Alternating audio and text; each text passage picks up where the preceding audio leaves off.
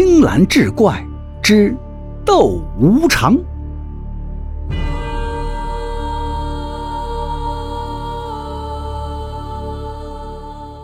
话说明朝嘉靖年间，清河县有一个天不怕地不怕的后生，名叫刘二狗。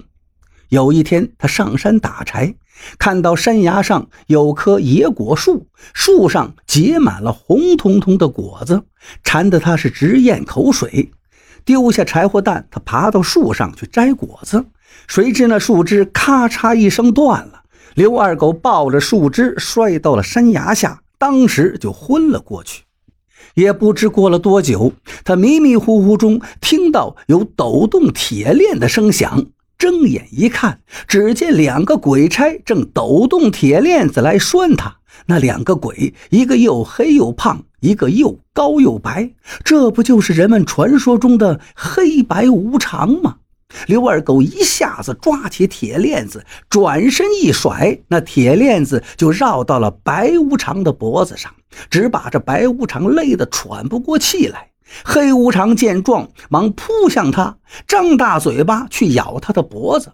刘二狗顺手抓起一个果子，就往黑无常的嘴巴里塞，一直塞到了黑无常的嗓子眼儿。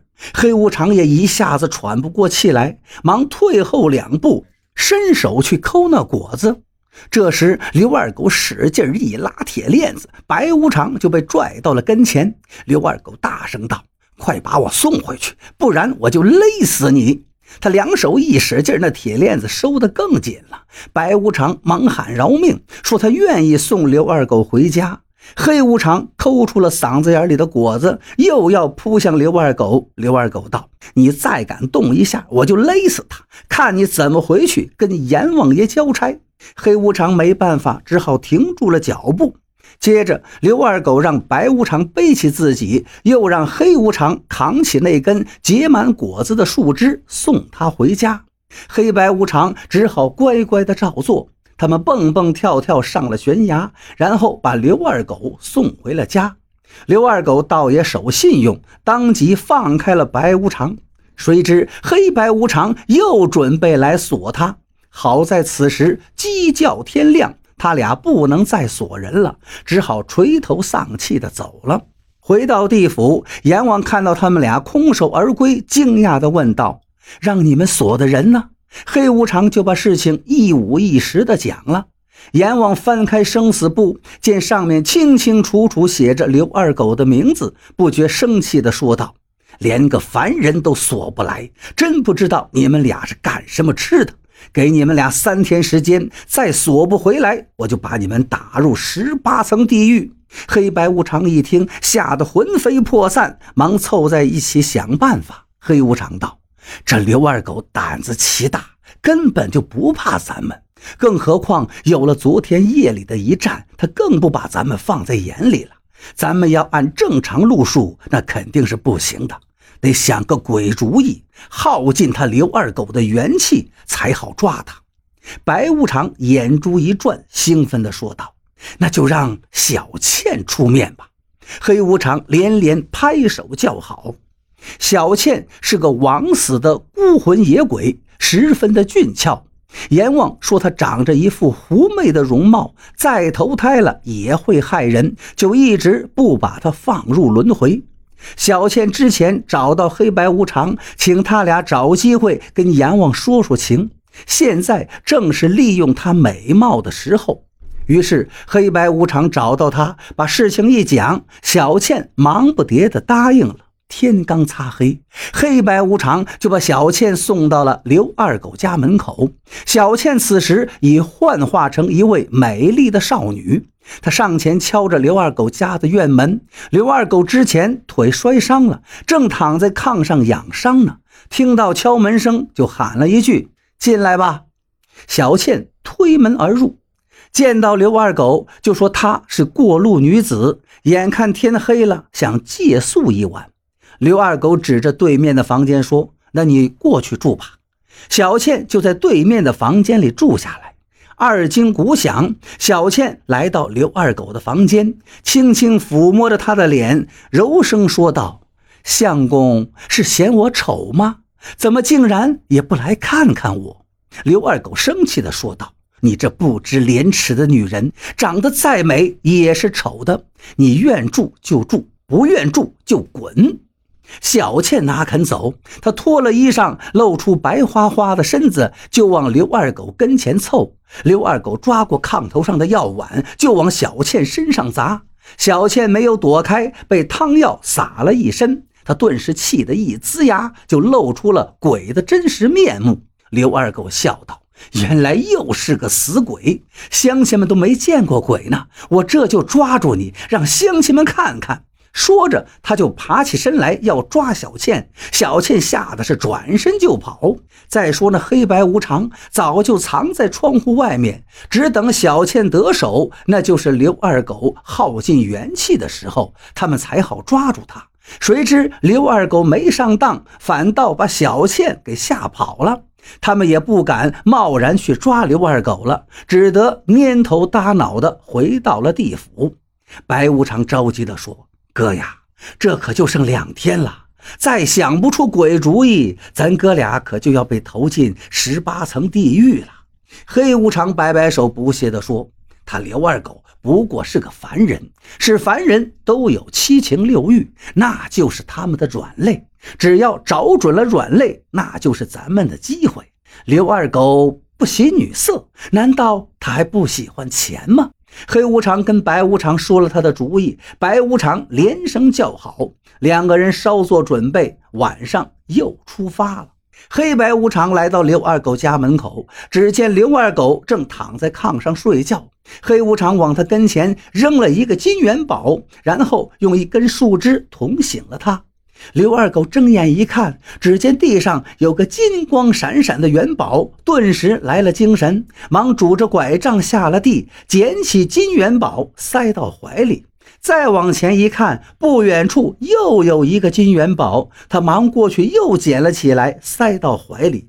看到刘二狗中了他们的圈套，黑无常把嘴巴凑到白无常耳边说：“看看，凡人还是过不了这金钱关呀。”他跟着咱转磨磨，等不到天亮就会累个半死。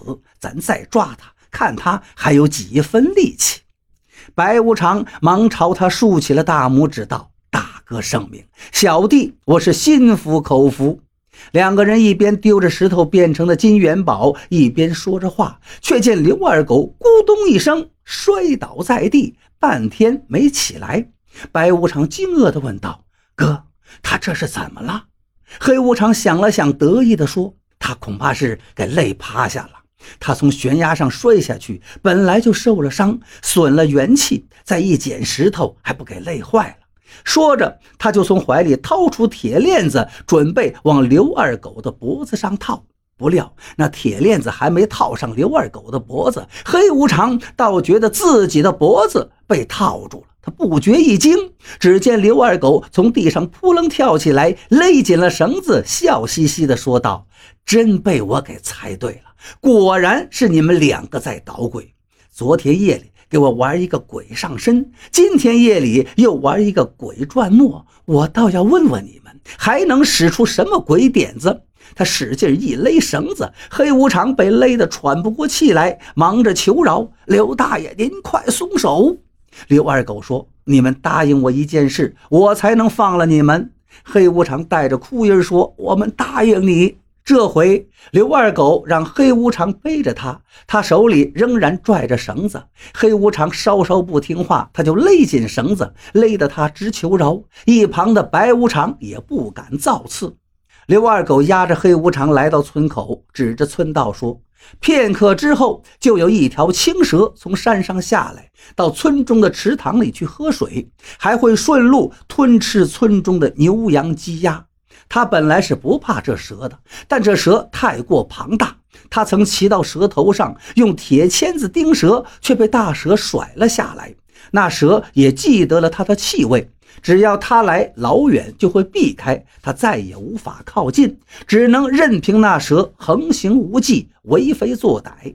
白无常身上没有味儿，可以靠近大蛇，趁机制服他，为百姓除害。只要抓住大蛇，他就放了黑无常，绝不食言。